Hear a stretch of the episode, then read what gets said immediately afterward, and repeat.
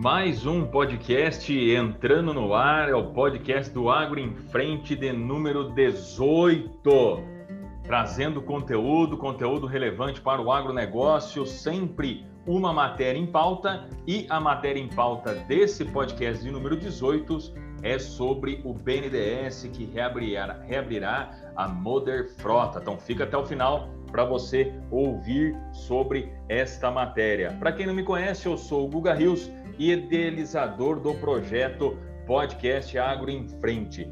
E antes de mais nada, não esquece né, de se inscrever aí pela sua plataforma ou se você escuta via Spotify, via iTunes, a sua plataforma de preferência, se inscreve nela e também esse conteúdo ele está sendo reproduzido pelo canal do YouTube do Guga Rios. Não esquece aí de se inscrever, porque sempre quando é, entra no ar, sempre às segundas-feiras, você já recebe o alerta e já começa a sua semana muito bem informado. Então, uma excelente semana para todo mundo. Esse é meu desejo, com muitas oportunidades, com muito trabalho e com muito resultado. Esse é o podcast Entrando no Ar, podcast de número 18, que temos como missão de levar sempre notícias do segmento de FLV, frutas, legumes e verduras, as principais acontecidos da última semana e progressão também durante toda essa semana, a previsão do tempo também da semana.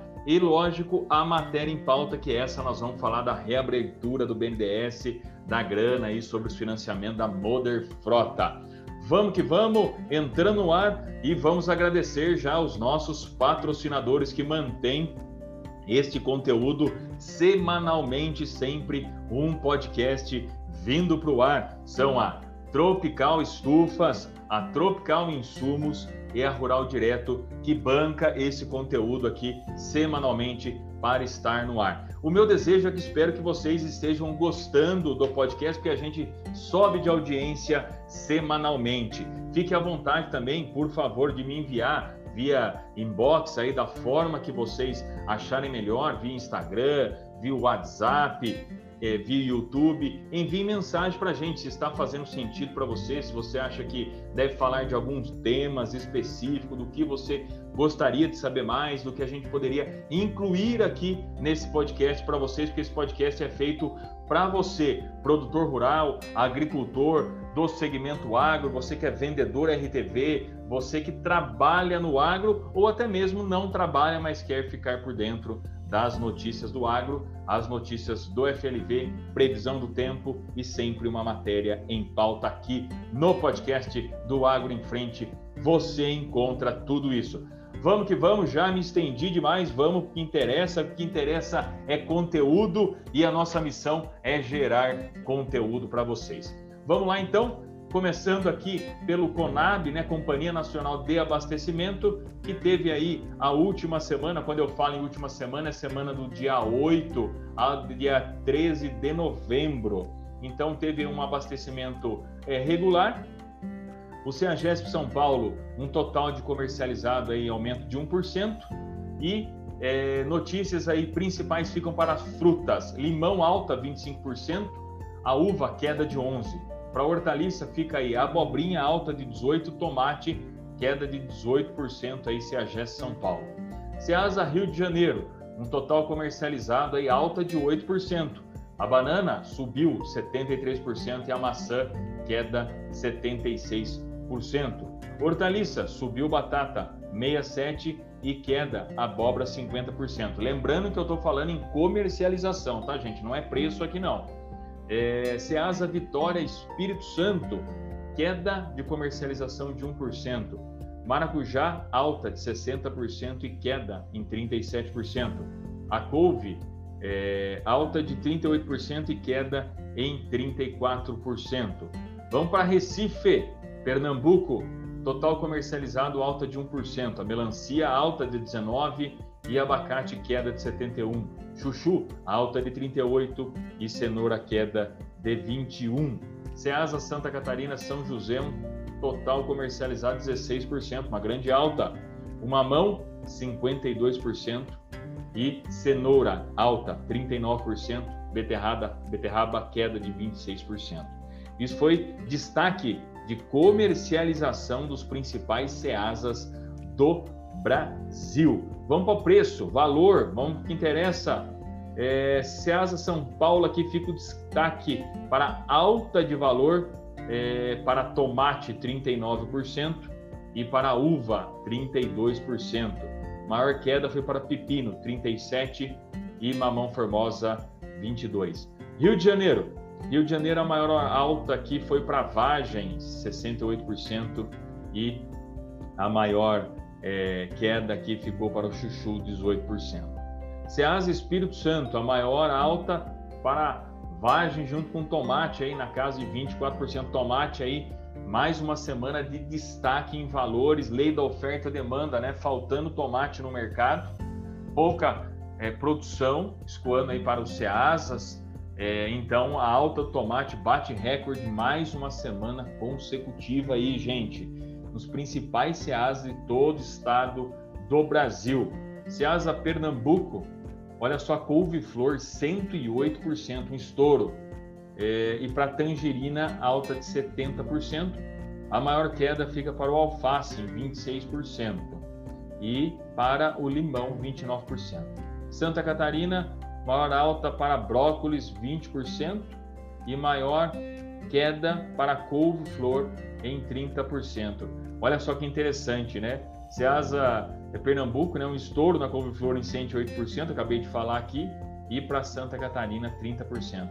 Gente, nada mais é do que a lei de oferta e demanda, né? Então você tem um Ceasa é, de Santa Catarina baixa oferta e um Ceasa aí é, de Pernambuco, como acabei de falar aqui, um estouro de 100% de couve-flor. Mas o destaque fica né, nessa última semana que é, os preços aí do tomate ainda em alguns Ceasa, alguns pontos acabaram estourando.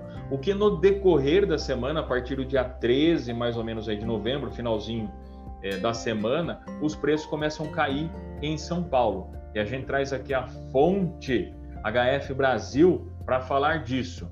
É, a partir do dia 13, o tomate longa vida 3A, caixa de 18 a 20 quilos, ficou na casa de R$ 88,00, uma queda de 10% para o Ciagesp São Paulo.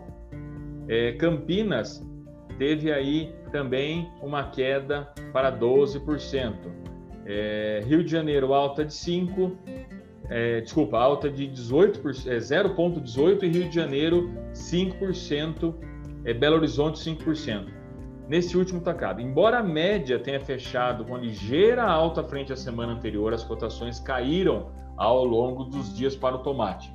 Os recuo se devem à intensificação da segunda parte da safra de inverno em Sumaré, São Paulo e sul de Minas. Também a safra verão Itapeva, São Paulo, que acontece no início da mesma temporada que é em Venda Nova, Espírito Santo. Atacadistas relatam ao CPEA a entrada de mais frutos verdes do que maduro nesta semana, o que contribuiu para a desvalorização.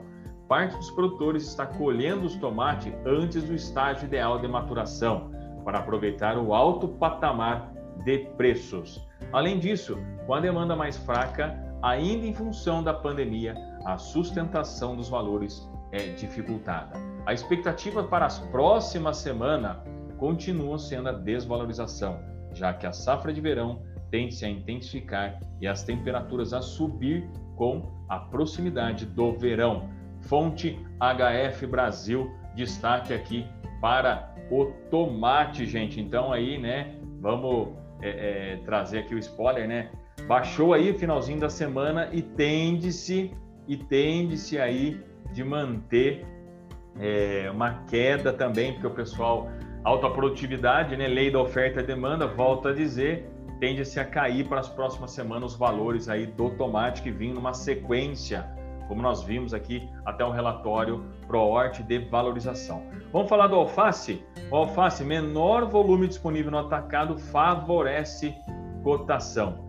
Fonte também HF Brasil, que eu trago aqui, segundo o ritmo observado nas roças paulistas, a procura da CEAGESP ao longo desta semana, de 9 a 13 de novembro, foi menor, devido às eleições municipais e a consequentemente paralisação de algumas feiras livres no último domingo, dia 15. Mesmo assim, as folhosas se valorizaram, não só devido ao controle dos atacadistas, mas também pelo fato do volume disponível nas roças ser menor.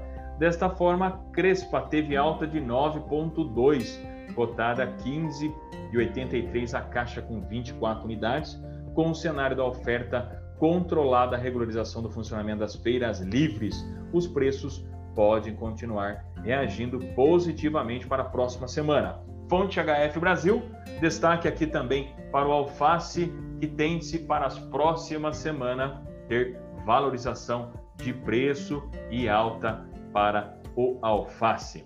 Vamos dar o giro agora aqui para temperatura, temperatura e tem alerta, tem alerta do Instituto Nacional de Meteorologia, o alerta é de chuvas intensas de grau de severidade perigo. Início 14 do 11, último dia 14 e fim até 16 do 11. Então, quais são os riscos? Chuva entre 30 a 60 milímetros e podendo chegar até 100 milímetros dia. Ventos intensos de 100 a 100 quilômetros por hora.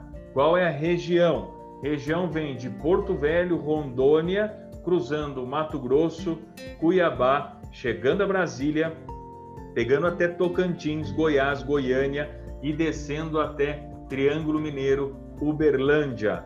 Então fica aqui o destaque de perigo, fonte IMEP, Instituto Nacional de Meteorologia. Vamos seguindo aqui, vamos seguindo e a nossa matéria em pauta de hoje é sobre BNDES, que foi matéria da Globo Rural é, desta última semana, que o BNDES reabrirá Moder Frota com 740 milhões. Então, eu trago aqui o Banco Nacional de Desenvolvimento Econômico, BNDES, reabriu nesta última sexta-feira, 13 de 11, o sistema para protocolo de novos pedidos de financiamento para Moder Frota, principal programa de estímulo à aquisição de máquinas e implementos agrícolas do país.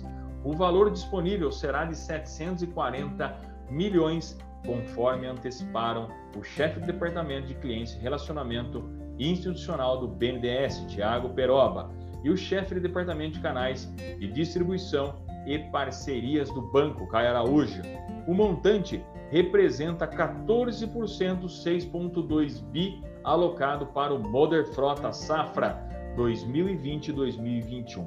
O banco enviou na última quarta-feira às instituições financeiras que operam a linha um comunicado informando sobre a reabertura do sistema para que novos pedidos de crédito sejam protocolados a partir da última sexta-feira, dia 13.